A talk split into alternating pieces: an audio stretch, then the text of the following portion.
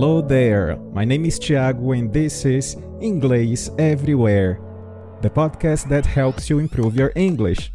I want to invite you to join me every week to take you to the next level, listening to all kinds of content stories, interviews, chats, and a lot more. Welcome to English Everywhere. Olá, ouvintes do Inglês Everywhere.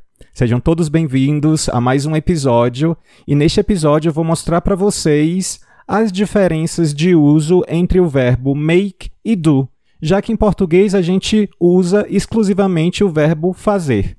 Eu quero iniciar tentando mostrar para vocês uma distinção do conceito mais geral do que é make e do que é do. No entanto, eu quero já antecipar para vocês que não tem como a gente estabelecer regras ou aplicar esse conceito para todos os usos. Sempre vai haver exceções e a melhor forma da gente aprender é observar esses usos. Então, toda vez que você estiver ouvindo uma história, toda vez que você estiver assistindo uma série, ouvindo uma música, observem como, como o verbo é utilizado na frase. E assim, através da repetição, você se acostuma e incorpora esses usos de forma mais natural. Não é necessário memorizar listas de collocations para o verbo do e make, mas eu vou aqui mostrar explicitamente para vocês alguns casos com alguns exemplos e talvez aí isso vá contribuir para que você aos poucos vá percebendo e incorporando isso no seu repertório. Antes de eu iniciar, no entanto, vamos ao tradicional convite para que vocês não deixem de seguir o podcast na plataforma de sua preferência que você costuma ouvir os podcasts e para que assim o inglês everywhere se espalhe aí pela comunidade de falantes da língua portuguesa. E não deixem também de compartilhar este episódio se você acha um tema relevante entre os seus amigos e a sua comunidade aí que também tem interesse em expandir o seu conhecimento em inglês.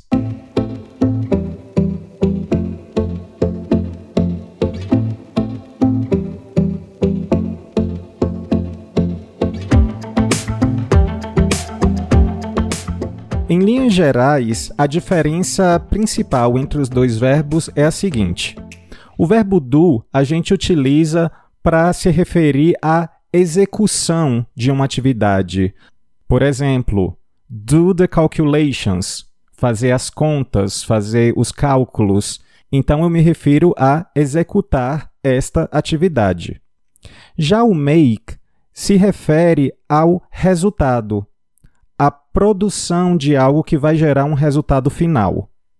Então, por exemplo, toda vez que a gente estiver falando de cozinhar, ou seja, fazer café, fazer bolo, fazer uma pizza, a gente vai utilizar o verbo make.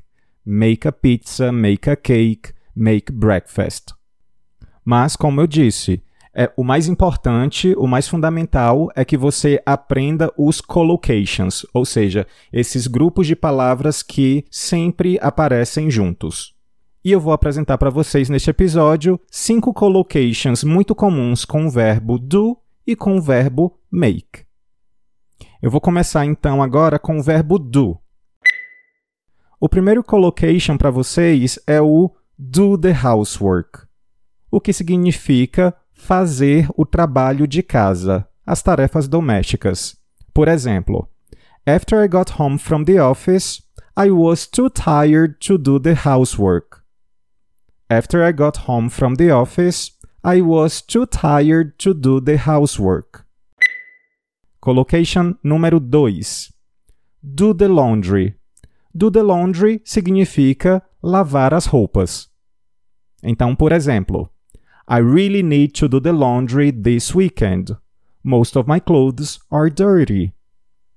I really need to do the laundry this weekend. Most of my clothes are dirty. Número 3. Do the dishes. Lavar os pratos. I'll make lunch if you do the dishes. Então, vejam nessa frase, eu tenho dois, dois usos make lunch, já estou antecipando, e do the dishes. Do the dishes, lavar os pratos. I'll make lunch if you do the dishes. Número 4. Do the shopping. Do the shopping, fazer compras. I went to the gym, did some shopping and came back home. I went to the gym, did some shopping and came back home. E número 5, do exercise. Do exercise, se exercitar, fazer atividade física. I do at least half an hour of exercise every day. I do at least half an hour of exercise every day. Então, retomando, eu tenho os collocations do the housework, do the laundry, do the dishes, do the shopping and do exercise. Vamos agora então às cinco collocations com o verbo make.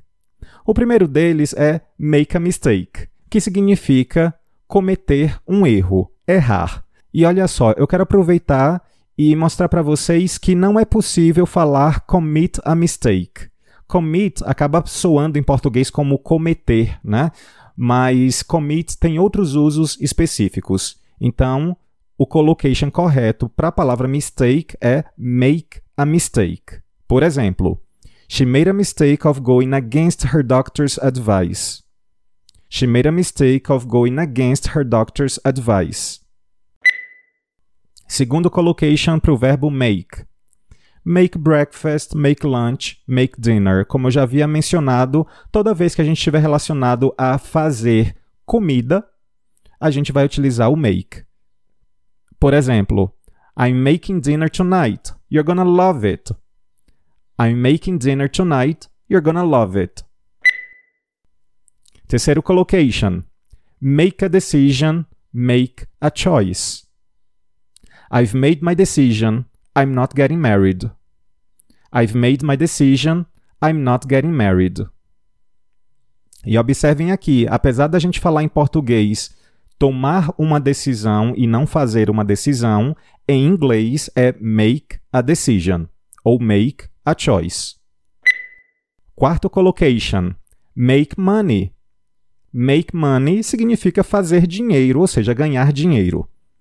I enjoy my job, but I don't make much money. I enjoy my job, but I don't make much money. E o quinto collocation é make love, que significa fazer amor ou transar. Por exemplo, one night After 18 months of friendship, they made love for the first and last time. One night, after 18 months of friendship, they made love for the first and last time. E eu quero acrescentar aqui que em inglês também existe o collocation do somebody.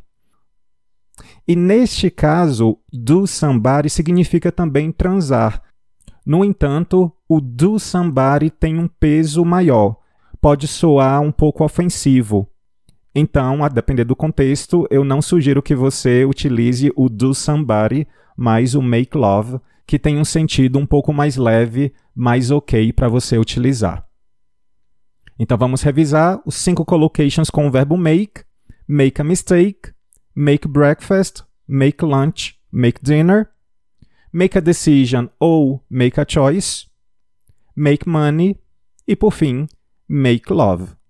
Então é isso, pessoal. Não deixem de seguir o podcast na plataforma que vocês estão me ouvindo, no Instagram também, no Inglês Everywhere.